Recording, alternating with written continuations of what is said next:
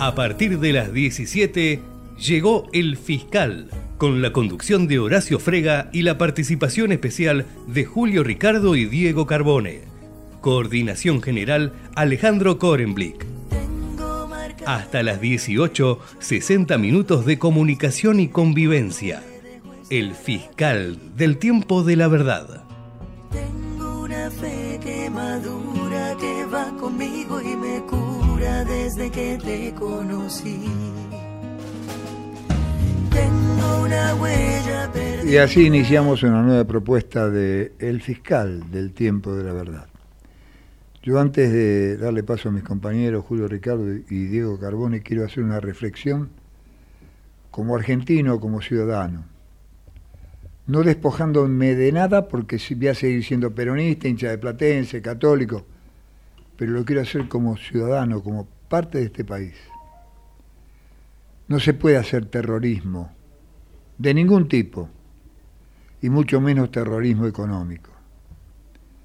No se puede vivir en un país en donde un farsante candidato a presidente arenga a la gente que saque los depósitos de los bancos porque cuanto peor esté la situación y más caro el dólar, le va a ser más fácil dolarizar.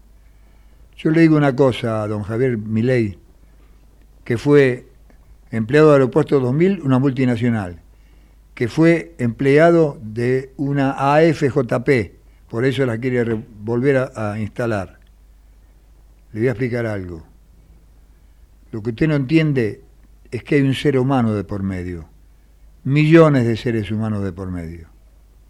Y usted lo único que ha hecho, señor Javier Miller, es una puesta en escena que no lo va a llevar a ser presidente, porque se ha peleado con Lali Espósito, con Riquelme, con Angelici, ya no tiene más con quién pelearse. Y para colmo, del brazo y por la calle con Barrio Nuevo. Sindicado hoy con una denuncia atroz de vaciamiento de una obra social de un querido amigo como García, que pertenece a los empleados de seguridad. Y bueno, pero le digo a los que se asocian a eso que la única solución es el voto, es la democracia. Los que lo voten a mi ley saben que están votando una futura guerra civil. Nada más que eso. Bien, ¿cómo les va? Nos va, que ya es bastante, viste cómo viene la mano. No, un gusto saludarlos, buenas tardes. Tengo algunos temas que iremos desarrollando. Uno tiene que ver con un escándalo tremendo del que nadie se va a hacer cargo en el mundo del tenis, pero un escándalo fenomenal, nadie se hace cargo. La presencia de Guardiola y Tata Martino, que dicen lo mismo, que este campeonato argentino empezaron con la idea, con el ideal de llegar a 20 para armar un campeonato excepcional. Había tres descensos. En el medio del campeonato, dos, y ahora uno. Y se juegan partidos, mi querido Diego, mi querido Horacio, no se sabe si está jugando la Copa Sudamericana, la Copa Argentina, la Copa eh, Libertadores de América, la Sub-17, la Sub-19, el campeonato inglés, el campeonato francés. Guardiola hizo declaraciones diciendo, no me van a dar ni cinco de importancia, pero yo lo digo, no puede ser que juguemos cada cuatro días. Lo mismo dijo el Tata Martino, el director técnico del Inter de Miami. No puede ser que juguemos cada cuatro días. La respuesta no es cada cuatro días, van a jugar cada tres. El interrogante de Boca, que va a jugar la Copa Libertadores de América a la final y está en el fondo de la tabla. Son algunos de los temas que iremos desarrollando en esta emisión del fiscal del día 11 de octubre, mi querido Diego, un día antes del 12 de octubre, Día de los Pueblos Aborígenes. Por favor, a los jóvenes que nos están escuchando, que se acuerden de esto. Es el Día de los Pueblos Aborígenes, no el Día de la Raza que festejaba mi generación, haciéndole un homenaje a los que vinieron y mataron millones de los dueños de esta tierra. Los dueños de esta tierra serán recordados mañana, Día de los Pueblos Aborígenes. Bien, eh, hay algo que es importante, Julio. El negocio manda. el capitalismo salvaje manda. Perón lo decía, un buen sistema sería el capitalismo con el hombre y no a costa del hombre. Este es el capitalismo a costa del hombre. Y las apuestas.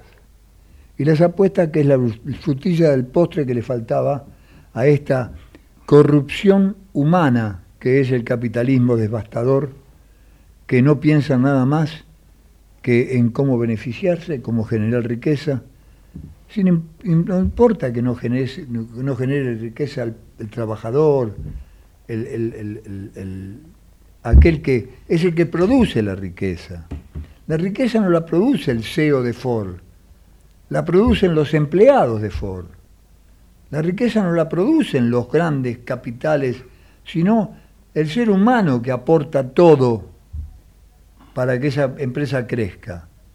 Pero bueno, yo tengo tres, cuatro obras en construcción que las veo desde mi balcón, que han empezado y las veo como todos los días me siento a desayunar y miro cómo trabajan esos muchachos en el arriba de todo, yo no sé cómo se cuelgan de una cornisa, yo, me caigo a los cinco segundos.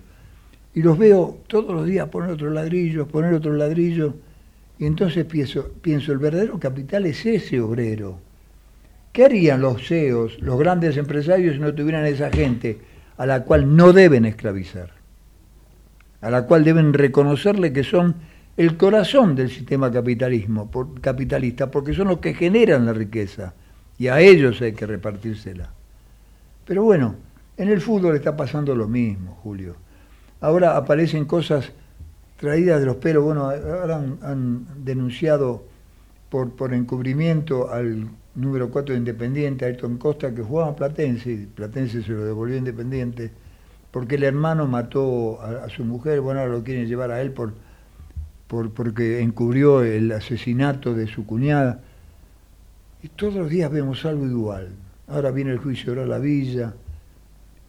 La sociedad se ha descarrilado absolutamente, o por lo menos se saben cosas que antes no se sabían. Exacto. Pero de todas formas, yo no creo, casi estoy despreciando al dedo acusador.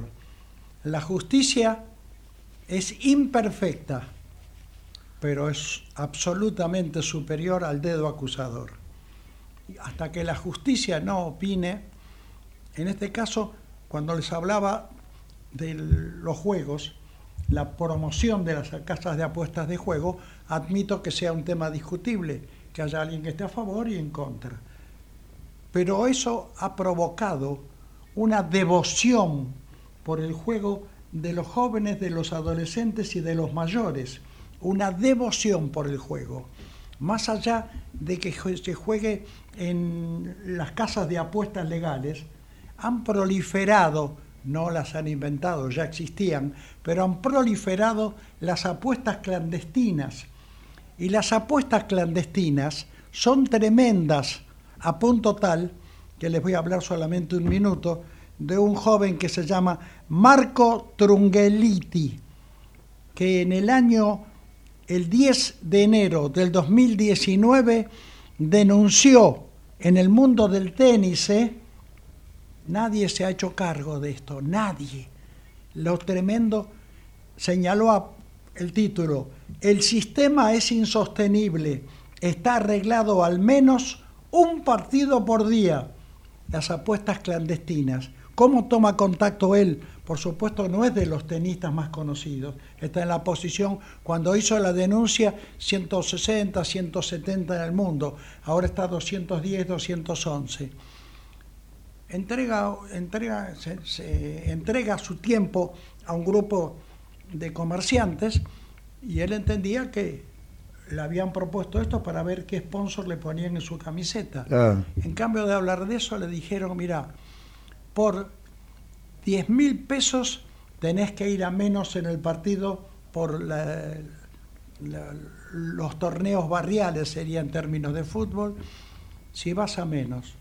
¿Cómo voy a hacer eso? Sí, sí, sí, sí, te lo pagamos antes, tenés que ir a menos el partido del martes. De ninguna manera salió, hizo una denuncia.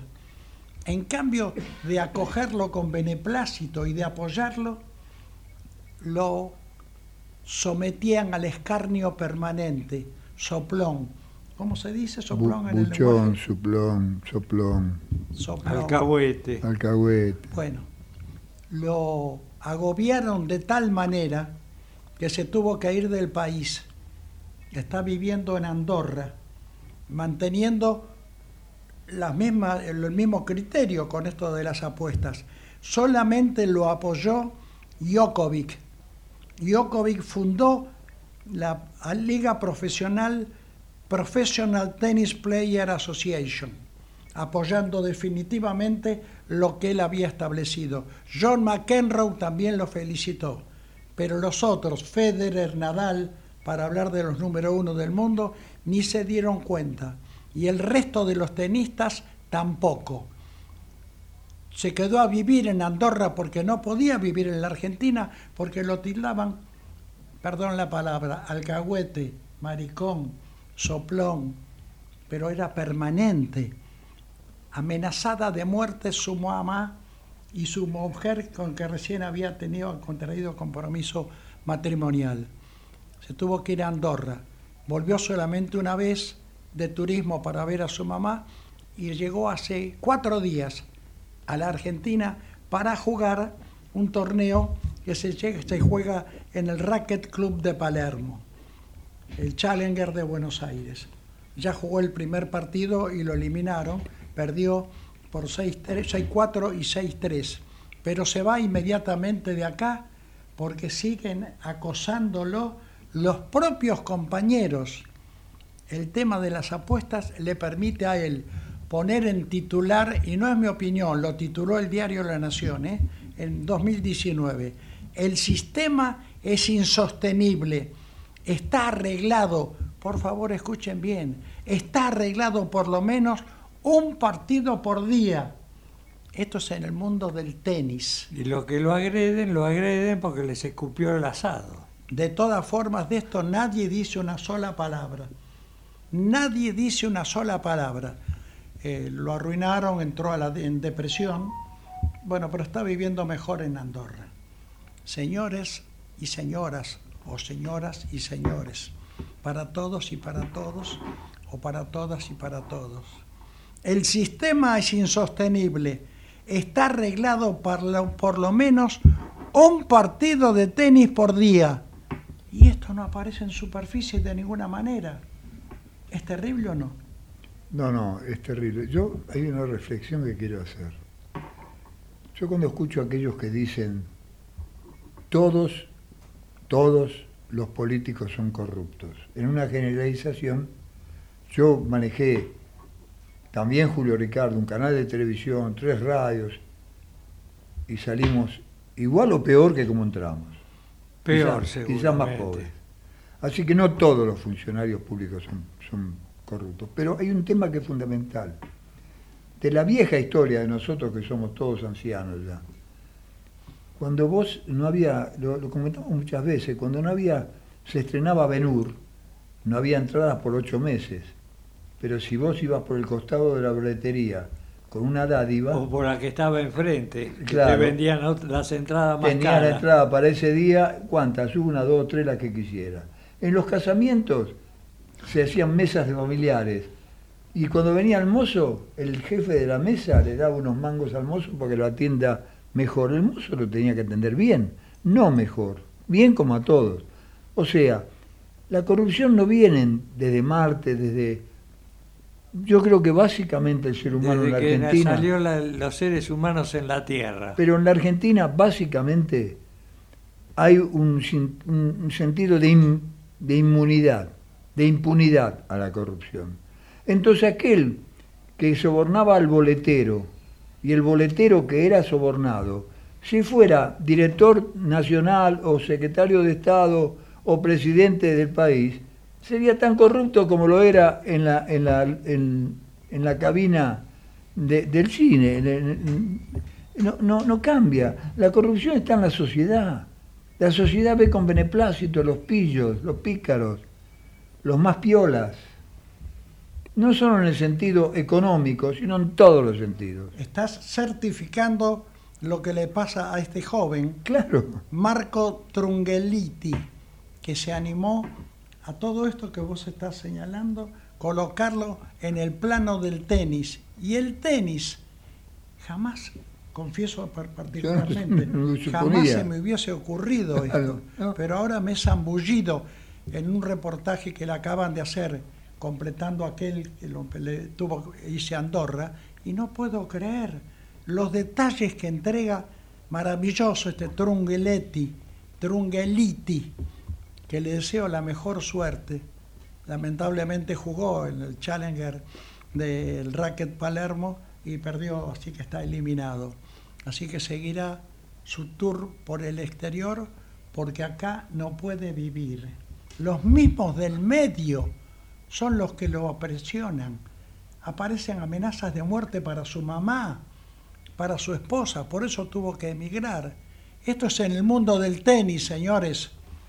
Yo te voy a decir una experiencia personal que yo viví en 1979. Se jugaba el torneo de la muerte entre, lo llamaron así, fíjate qué nombre le pusieron los periodistas, ¿no? Los periódicos. Una, una, un cuadrangular para ver quién descendía a la B. Chacarita, Platense, Gimnasia y Atlanta un hombre vino a ver al presidente de Platense, que era mi amigo, y estando yo presente, le dijo, yo no cobro anticipado, pero si usted me da, me asegura que me va a dar 30 mil pesos, creo que eran, yo hago salvar a Platense. El presidente de Platense, que era un alemán de estos muy rígidos, lo sacó rajando, por, por decir la expresión. Lo echó el único que se salvó fue Platense y después se enteró que había ido a los cuatro equipos a decirle lo mismo. Claro, iba a cobrar seguro porque uno se iba a salvar. y el único que se salvó fue el que lo echó. Y, bueno. pero los dirigentes, como era el viejo Amalfitani en Vélez, desaparecieron. No, desaparecieron. El, alemán Schäfer también en Platense. Y el gran problema que tenemos en la Argentina en estos momentos es la economía. ¿Y qué mejor con hablar con un hombre de la economía? Lo tenemos en línea a Claudio Lozano, un licenciado en economía y un compañero político de muchos años, un compañero de la ideología nacional y popular. Claudio, buenas tardes. Diego Carbone, Horacio Frega y Julio Ricardo, te damos la bienvenida al programa. ¿Qué tal? ¿Cómo les va? Buenas tardes. Un gusto tenerte con nosotros. ¿Podés explicarnos un poco lo que está pasando? Porque yo ya estoy tan confundido con la economía encima que soy analfabestia en economía, cada vez entiendo menos. eh, mirá, este, lo que está pasando tiene que ver con un, contexto que se ha ido generando en el marco de una gestión del gobierno del Frente de Todos, que desde que comenzó hasta acá ha ido perdiendo la capacidad de controlar el mercado cambiario, controlar una clave principal para el funcionamiento de la economía, que es el valor del dólar. Eh, pérdida de, digamos, un proceso que tiene que ver con algunas definiciones que se tomaron y que han sido eh, sumamente equivocadas y que hacen que hoy se llegue a una situación en donde las condiciones de fragilidad, de debilidad que tiene la gestión en esa en esta materia es realmente muy son muy grandes. La primer, el primer error fue el modo en que se encaró el proceso de endeudamiento recibido de la gestión de Macri, ahí había que haber llevado adelante un proceso de investigación y auditoría del endeudamiento y de la fuga y eso tendría que haber terminado con una negociación totalmente diferente que entre otras cosas no tendría que haber sido una eh, digamos un país que estuviera pagando mientras negociaba tal cual eh, ocurrió con la Argentina durante prácticamente dos años, eh, lo cual hizo que se perdieran un montón de divisas de manera absolutamente innecesaria. Y digo de que se perdieran divisas porque la Argentina no es que no ha tenido dólares, sino que no tiene dólares hoy en la caja del Banco Central porque dilapidó las reservas que obtuvo, Argentina acumuló saldos comerciales muy significativos entre el 2020 y el 2022 de aproximadamente 49 mil millones de dólares que se dilapidaron en pagos, ya sea de deuda que no debió haberse pagado en los términos en que se lo hizo, como también de haber permitido que grandes grupos empresarios locales y transnacionales que en la etapa de Macri tuvieron un papel preponderante en el proceso de fuga de capitales, utilizaran el mecanismo de tomar o, digamos comprarle eh, dólares al Banco Central a precios realmente bajos para cancelar sus deudas.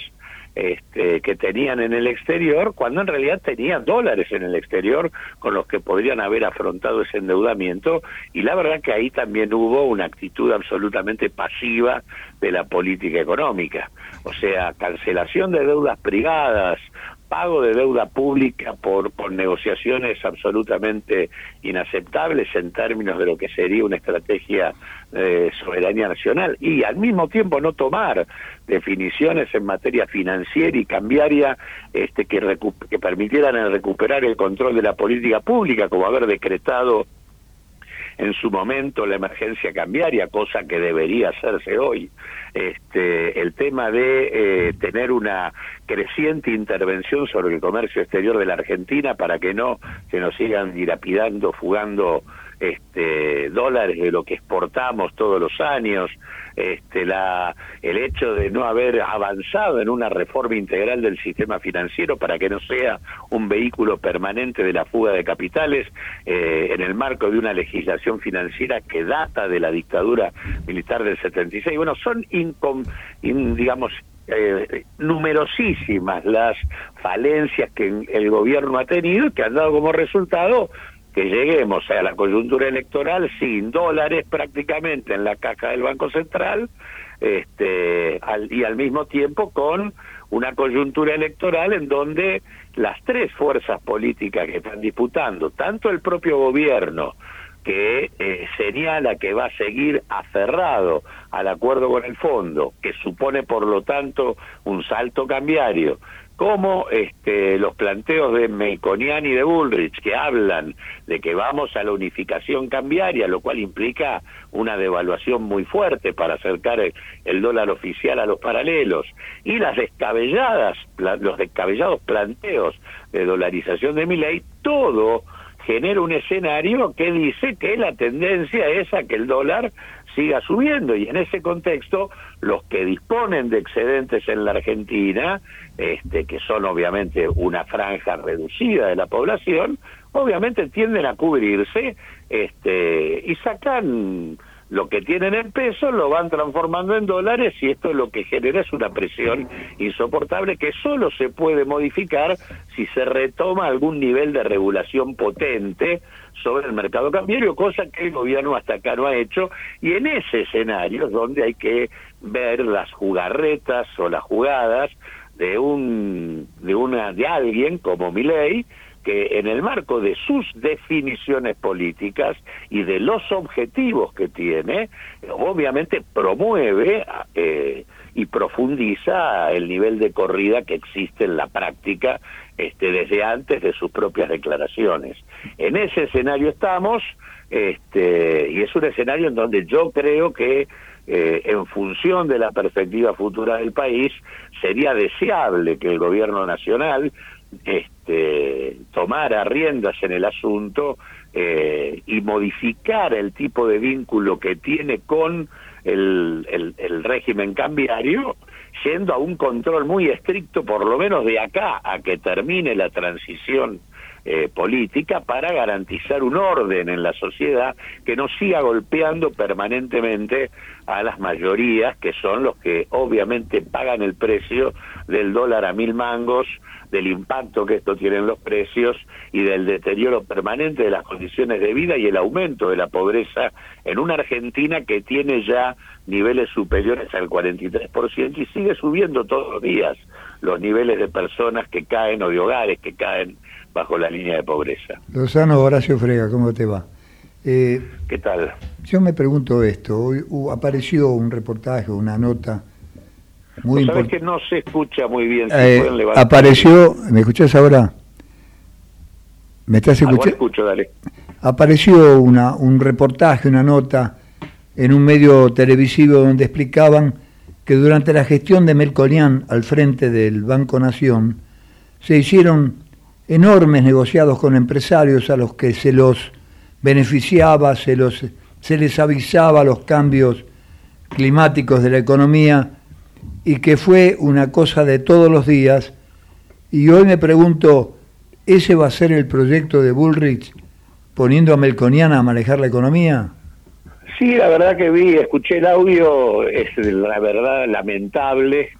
Este, no solo, o sea, primero tiene un capítulo que es el tema del acoso eh, sexual y laboral sobre las mujeres que, trabajan de secretarias en el en el Banco Nación, este, donde digamos este, se observa a un melconian baboso persiguiéndolas este, a cambio de conseguirles mejoras en sus cargos jerárquicos dentro del banco, una cosa lamentable, en donde habla de prácticamente fiestas sexuales eh, con, desarrolladas con otros funcionarios del banco en hoteles eh, de Buenos Aires, menciona incluso el Hotel Panamericano, y luego, como vos decís, lo que hace es eh, hablar de cómo ellos se garantizan un, un pozo de recursos eh, sobre la base de cobrarle a, a las compañías que eran beneficiadas con trámites crediticios en el banco, eh, nombrando directores propios en las compañías para poder sacar de allí importantes niveles de, de remuneración, digamos, ¿no? Eh, así que sí, es francamente eh, lamentable, despreciable, eh, pinta, la verdad, una, un personaje que no debería tener ningún tipo de presencia a nivel público, más allá de que todos sabíamos ya su pedigre, más allá de estas cuestiones que entran en el terreno de la de la de una de, un, de una personalidad lamentable y al y al mismo tiempo de una corruptera de cuarta, eh, pero que tiene además eh, un pasado tenebroso en términos políticos y económicos. Melconian es quien eh, en el momento de en que Alfonsín conformó a instancias de Bernardo Greenspoon una comisión investigadora del endeudamiento eh, en los albores de la democracia en el seno del Banco Central y en donde eh, esa comisión fue lapidaria respecto a las irregularidades del endeudamiento y a que no había ni que aceptar eh, el la estatización del endeudamiento privado y por lo tanto los compromisos asociados a ella, ni tampoco todo lo que tenía que ver con la deuda con el Club de París. Fue lapidaria la comisión en este sentido.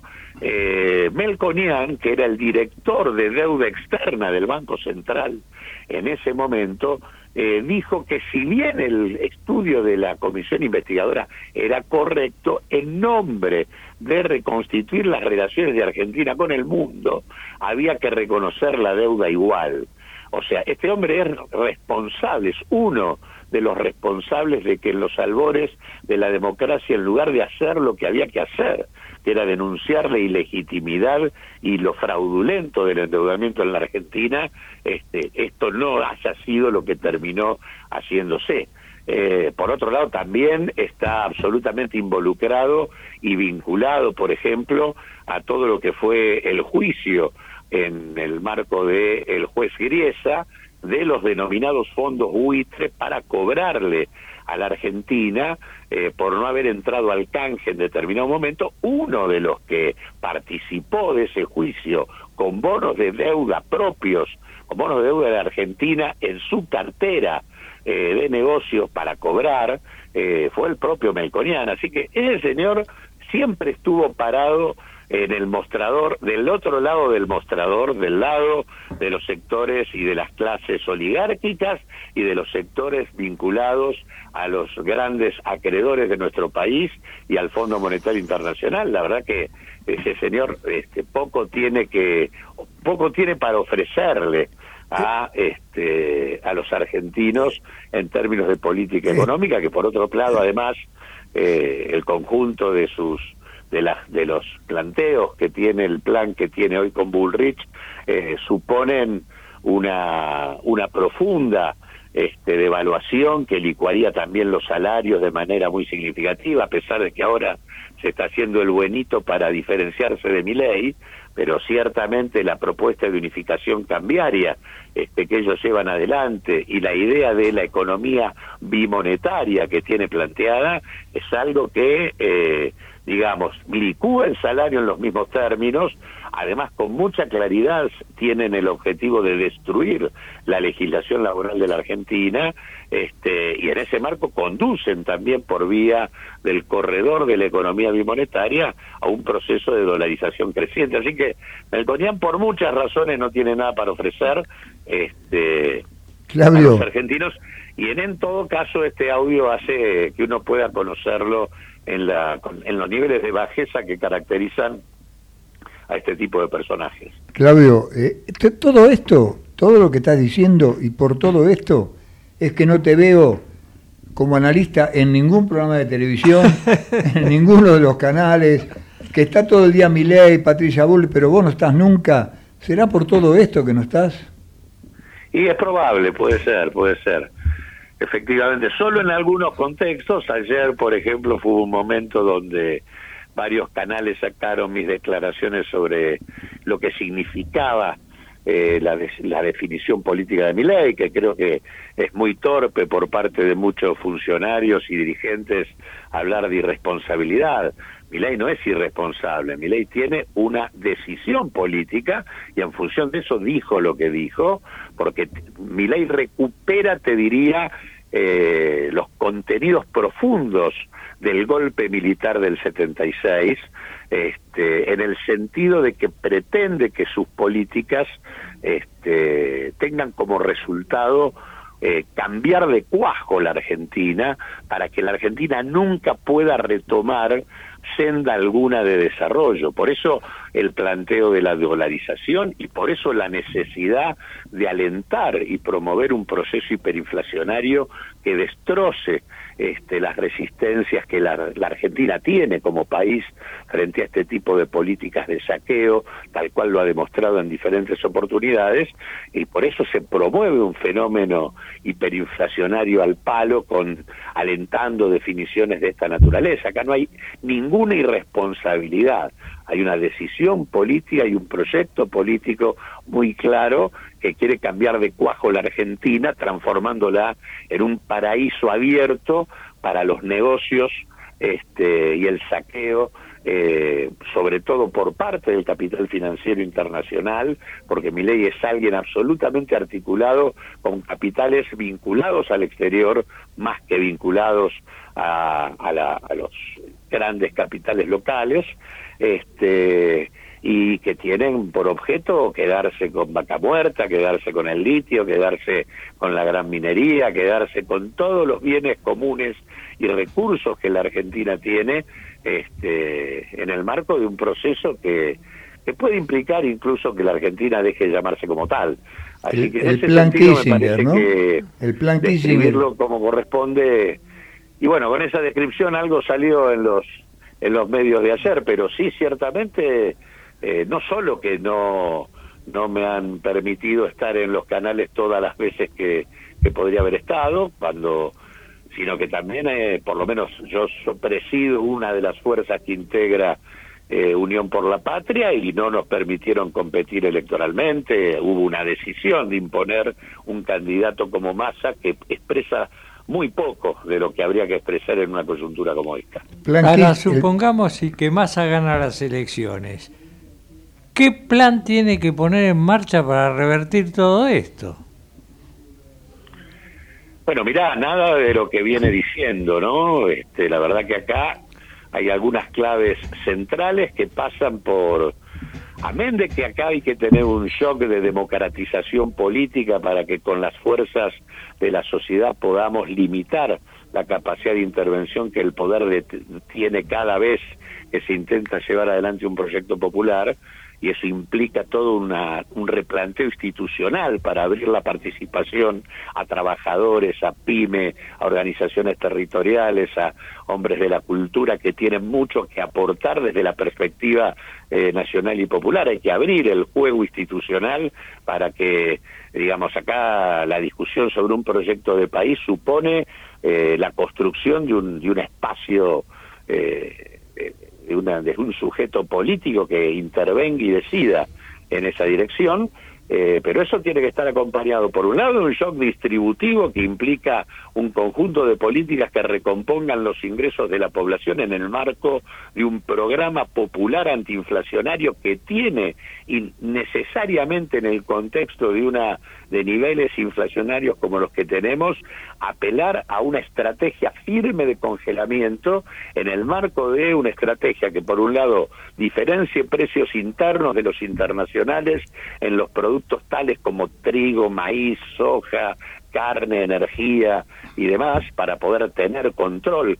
Y esto implica retenciones, implica cupos, implica intervención en el comercio exterior y al mismo tiempo de esto este, tener un control sobre el funcionamiento de mercados oligopólicos absolutamente imperfectos este, en los que hay que poner en marcha una una mesa de control por cadena de producción con participación de los actores que son perjudicados por el papel dominante que tienen estos capitales, que son los pequeños y medianos empresarios, las cooperativas, las organizaciones de la economía popular, las organizaciones de consumidores y demás. Digo, acá hay que renovar los criterios de regulación pública sobre la base de la participación de la comunidad y trabajar en una diferenciación sobre precios internos e internacionales y al mismo tiempo un control preciso sobre los mercados absolutamente concentrados que la Argentina tiene y que definen permanentemente el sistema de precios. En ese sentido, hay que congelar precios y recomponer ingresos para transformar al mercado interno de demanda popular en la base principal de una estrategia de política económica y esto obviamente solo puede hacerse en el marco de una, una negociación diferente, un tratamiento diferente del tema del endeudamiento y al mismo tiempo de un proceso que discipline el comportamiento de los principales capitales, que para eso eh, necesitamos replantear el comercio exterior, la ley de identidad financiera de la dictadura, todo un conjunto de cosas, y después en términos, y en ese marco hay que plantear un shock productivo, un shock productivo donde la clave no es la salida exportadora de recursos primarios que venden todos, eh, que nos quieren transformar en una plataforma de colocación de eh, hidrocarburos no convencionales, este, dilapidando las bases energéticas que hay que cuidar este, y no regalar en el mundo transformándonos en exportadores, eso hay que usarlo, este, pero hay que usarlo para energía barata, ni tampoco regalar el litio, ni cosas que se le parezcan, nosotros tenemos que practicar la acumulación de divisas sobre la base de la sustitución de importaciones. Nosotros demostramos con un estudio que hicimos cuando fui director del Banco del Banco Nación entre el 2020 y el 2022, eh, demostramos que Argentina tiene oportunidades muy concretas de producciones que ya existen a precio y calidad absolutamente demostrado como para poder reemplazar cerca de 15 mil millones de dólares de importaciones industriales que la Argentina lleva adelante cuando podría hacerlo, eh, digamos, reemplazarla por producción local y esto tiene que ver con el perfil de demanda de importaciones que tienen eh, los grandes capitales locales e incluso las empresas públicas. Mostramos que IPF tiene una capacidad, eh, IPF compra afuera lo que podría comprar adentro y lo mismo ocurre con los principales, las principales empresas de la Argentina. Acá no hay una estrategia que imponga este, que los grandes capitales tienen que comprar acá lo que producimos acá. Este, y esto es, incluso capitales que se financian con tasas de interés preferenciales en el Banco Nación y que en lugar de tener como condición para acceder a esos créditos este, ventajosos, este, tengan que demandar las importaciones, eh, tengan que demandar, digamos, sus productos acá a los proveedores que existen, compran en el exterior. Eh, hicimos un examen eh, crédito por crédito y vimos que IPF compró eh, un, importaciones, en un, un 35% de las importaciones que IPF podría haber comprado acá, las compró afuera. Aceitera General de esa, el 52% de lo que importó lo podría haber comprado acá. O sea, hay eh, capacidad para que la Argentina reconstruya su perfil productivo, lo cual implica incorporación de tecnología, lo cual implica este valor agregado, lo cual implica empleo, este, lo cual implica todo una reconstrucción del esquema productivo del país. Y después, bueno, tenemos los complejos estatales fundamentales, ferrocarril, eh, energía en torno a IPF, ferrocarriles que hay que recuperar y con todo lo que implica ser la madre de industrias que de alguna manera en torno al ferrocarril existe, la propia industria naval que la Argentina tiene bases en materia de astilleros como para poder eh, recuperarla. Digo, hay mucho para hacer en términos de un proyecto productivo que se articule con ese shock distributivo que recomponga el mercado interno este como demandante este y en ese marco sí profundizar nuestra potencia exportadora, pero ya no de recursos primarios, sino fundamentalmente de capacidad, de inteligencia, de valor agregado, de lo que la Argentina tiene. Argentina no es un país cualquiera, es un país que tiene la capacidad de colocar satélites en el espacio, que compite, con compite produciendo reactores nucleares con los principales países del mundo, tiene una, un acervo, tiene una, una historia industrial y, un, y una capacidad de, de, y una posibilidad tecnológica este, que no se puede descuidar y tiene un pueblo que aún con el deterioro vivido todavía mantiene niveles de calificación importantes. Así que eh, Argentina tiene que reorientar su rumbo, eh, seguir pensando en el modelo exportador de carácter primario, eh, es seguir alentando los intereses de los principales capitales dominantes de la Argentina, poner a la Argentina solamente en la orientación de pagar la deuda y seguir promoviendo desigualdades que no se terminan de resolver. Así que el camino es reorientar el rumbo. Y bueno, no es la no es este no es lo que se ha venido discutiendo hasta acá lamentablemente eh, Claudio habrá que cinchar habrá que cinchar para que hacia ese camino vayamos Claudio acá Julio Ricardo te quería hacer una una pregunta. No, después un gusto saludarlo después de, esta clase que nos ha dado. Finalmente, le hago esta pregunta desde la tribuna, desde la tribuna. El mercado paralelo, comprar y vender en la calle, ¿es delito o no es delito? Mira, el, el blue es un mercado ilegal.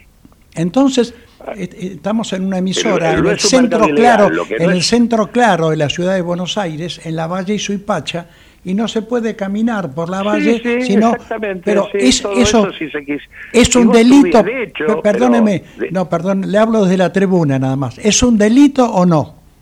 Sí, sí, por eso te digo. Y entonces, ¿cómo es posible que estén en plena calle? usted, perdóneme, usted camina una sola cuadra por la valle y se encuentra con seis que le dice vendemos, compramos. Camina hasta Esmeralda, otros siete. De Esmeralda hasta Maipú, otros seis. ¿Eso es delito? seguro. Si es un delito, ¿cómo es que se, hace a la luz? Por supuesto que es un delito. Bueno, claro horrible. es un delito. Bueno, quería, desde la tribuna... No solo que es un delito, sino que las operaciones... Perdóneme. Las operaciones de carácter especulativo que afectan el funcionamiento de la economía argentina es un acto de terrorismo económico. La ley antiterrorista vigente en la Argentina lo incorporó. Bueno, yo solamente le eh, quería... incluso sin ir a los mercados al mercado ilegal, el contado con liquid y el MEP, que son mercados legales, muchas operaciones que se desarrollan allí eh, no deberían permitirse, porque son operaciones especulativas, este, más allá de que sea legal. Este, y la verdad que la supervisión plena de las operaciones de en divisas en la Argentina es lo que habría que garantizar. Por eso, este, digo, hace rato que nosotros venimos eh, planteando que tomar control sobre lo que ocurre en la Argentina, y esto va desde que se fue Guzmán para acá, este, y de hecho es lo que habría que haber hecho de entrada en el gobierno de Alberto Fernández, era decretar la emergencia cambiaria y permitir que sea el Estado el actor que defina eh, qué se hace con los ingresos de las divisas y cómo se asignan en función de qué objetivos de financiar eh, la reconstrucción productiva, el pago de las deudas y demás, en las proporciones que correspondan. En tanto, el dólar es un, eh, una un recurso escaso que tiene la economía argentina para bancar sus necesidades, necesita de una administración. No puede permitirse lo que ocurrió donde se dilapidaron 50 mil millones de dólares de saldo comercial positivo que tuvo la Argentina y que hoy no tengamos reservas en el Banco Central porque permitimos que se las llevaran para cualquier cosa, menos para lo que puede ser el interés de los argentinos. Así que en ese sentido eh, hay mucho para hacer, tanto en el terreno de eh, frenar delitos y castigar como corresponde, para eso existe la ley penal cambiaria, este, que debería incluso agravarse respecto a los términos que tiene hoy, pero digo, decretar la emergencia cambiaria, este, garantizar la aplicación de la ley penal cambiaria, supervisar las operaciones en divisas que se llevan adelante, este, sentar a los exportadores y exigir que incorporen ya mismo adelanten las exportaciones que tienen previstas para el comienzo del año próximo para salir de del contexto y de la coyuntura en la que nos encontramos de escasez absoluta en la materia este, y al mismo tiempo controlar el sistema de precios para que la economía no se paralice en esta suerte de brote hiperinflacionario en el que estamos, todas estas cosas son políticas que deberían aplicarse para frenar la situación y defender a la sociedad. Claudio, le agradecemos, te agradecemos mucho que tengas una buena tarde, gracias por toda tu explicación. Volveremos a conectarnos con vos. No, al contrario, gracias a ustedes por llamarme. Vamos a la pausa. Ecomedios.com AM1220. Estamos con vos. Estamos en vos. American and Merit Hoteles. Primera cadena hotelera argentina. 3, 4 y 5 estrellas. Más de 20 destinos de Argentina y el Cono Sur Aprovecha el código promocional Puro Branding con el 10% de descuento para los hoteles Amerian Córdoba Park, Amerian Executive Córdoba, Amerian Buenos Aires Park, Merit San Telmo y Amerian Executive Mendoza Hotel hasta fin de año. No válido para fines de semana largos. Amerian and Merit Hoteles. Hoy podemos decir orgullosos que en Vicente López tenemos las escuelas municipales más modernas y tecnológicas de Argentina. No para ganarle a nadie, para que ganen los chicos. Vivamos Vicente López. ¿Cuándo fue la última vez que te tomaste un respiro para ver un amanecer? Descubriendo lugares distintos que te hacen soñar, emocionar. Lugares que se convierten en felicidad cuando compartís ese momento con amigos? ¿Cuánto hace que no te tomas un respiro para descubrir algo distinto? Catamarca es mucho más que un destino. Espacio cedido por la Dirección Nacional Electoral. Tener un presidente que sepa gobernar, vale. Argentina no tiene un problema de ideología, tiene un problema de mala gestión de su gobierno. Vayamos hacia un país normal. Juan Schiaretti, presidente. Florencio Randazzo, vicepresidente. El voto que vale para ser un país normal. Hacemos por nuestro país. Lista 133. Espacio cedido por la Dirección Nacional Electoral. La provincia es un caos. Nos acostumbraron a los piquetes, a los paros, a tener que dar tres vueltas a la manzana para que no te maten. Tenemos que terminar para siempre con este caos que generó el kirchnerismo. ¿Cómo? Ordenando la provincia. Con Patricia Bullrich y nuestro equipo los chicos en las aulas todos los días. Es la única oportunidad que tenemos para terminar con el kirchnerismo en la provincia de Buenos Aires. ¿Es ahora o nunca? Néstor Grindetti, Miguel Fernández, candidatos a gobernador y vicegobernador de la provincia de Buenos Aires. Juntos por el cambio, lista 132. Espacio cedido por la Dirección Nacional Electoral. Los argentinos ya nos dimos cuenta que hacer una Argentina distinta es imposible con los mismos de siempre. Venegas Lynch, candidato a diputado nacional por Buenos Aires. Milei, candidato a presidente de la Nación. Lista 135. Espacio cedido por la Dirección Nacional Electoral. Señoras y señores, tenemos a alguien que no tenía por qué agarrar. Y teniendo la deuda más grande que un país contrajo en la historia, agarró el fierro caliente igual. Tenemos litio, gas y petróleo. Tenemos campo. Tenemos ríos y mucha gente que la rema. Tenemos deportistas que nos necesitan y tenemos alguien que no los va a tachar. Porque ¿sabés qué es lo mejor que tenemos? Argentinas y argentinos que ahora pueden decir, tenemos con quién, tenemos con qué. Masa. Unión por la Patria, Máximo Kirchner, Victoria Tolosa Paz, candidatos a diputados nacionales por la provincia de Buenos Aires. Lista 134. Informate en ecomedios.com. Seguinos en TikTok, arroba ecomedios 1220.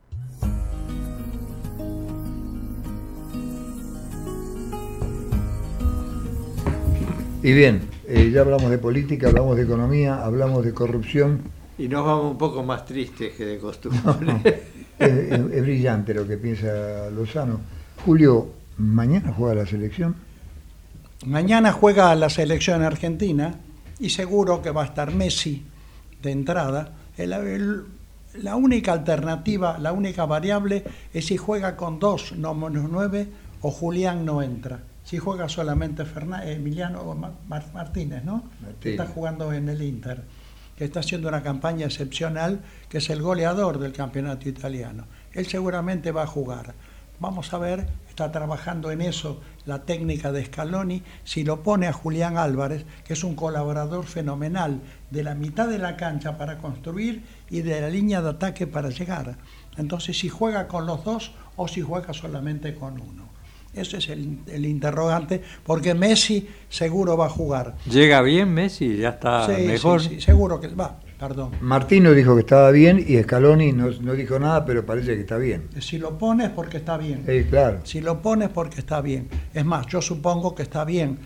No, además cuenta- Messi no le gusta perderse un partido teniendo de la teniendo en cuenta las limitaciones ya que le va dando su edad, pero Messi no ha jugado los últimos partidos Claro, en el claro. Inter de Miami, que quedó afuera del campeonato de la Major, Major League Soccer, que es el campeonato norteamericano de fútbol. Y yo creo, pero esto es simplemente un, un- un reflejo de hincha de fútbol, que Messi se cuidó, que no quería arriesgar más porque Ah, quería estar entero. Quería volver a la selección. Quería llegar entero para jugar en la selección, que tiene un partido complicado, con pronóstico favorable, pero hay que jugarlo. El fútbol de hoy es muy táctico, muy estratégico, y Paraguay no le va a hacer la cosa fácil por más que viene No, mal. no, Viene mal, acaba de renunciar Guillermo Barros Echelotto, que era el director técnico, recién, recién se acaba de hacer cargo el nuevo director técnico de Paraguay.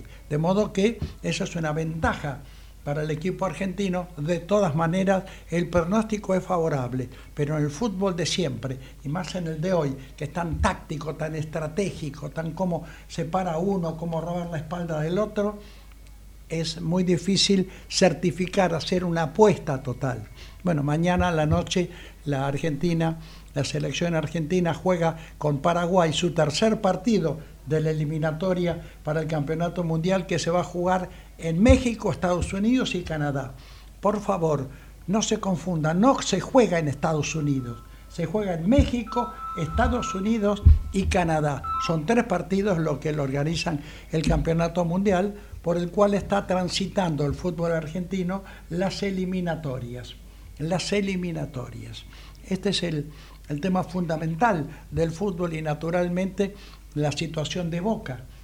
Que esto es como para analizar y desmenuzarlo, no solamente en el mundo del fútbol, sino en el mundo de la vida cotidiana. Boca está jugando no mal, muy mal. Ayer perdió 4 a 3 en un partido apasionante por la, alteración del resultado. A los dos minutos Belgrano de Córdoba le estaba ganando por 1 a 0. Empató Boca, se puso 2 a 1. Le vuelve a empatar Belgrano de Córdoba, se pone 3 a 2. Termina el primer tiempo ganando 4 a 2. Y en el segundo tiempo hace un gol Benedetto, pone el partido 4 a 3 y ese fue el resultado, el resultado final. En un partido apasionante desde el punto de vista del juego, pero para Boca una actuación para preocuparse, para preocuparse seriamente, aún cuando haya encarado con suplentes este partido. Porque Boca, observen ustedes la tabla de posiciones en la zona, está entre los últimos. Si no gana estos partidos, se va a quedar afuera.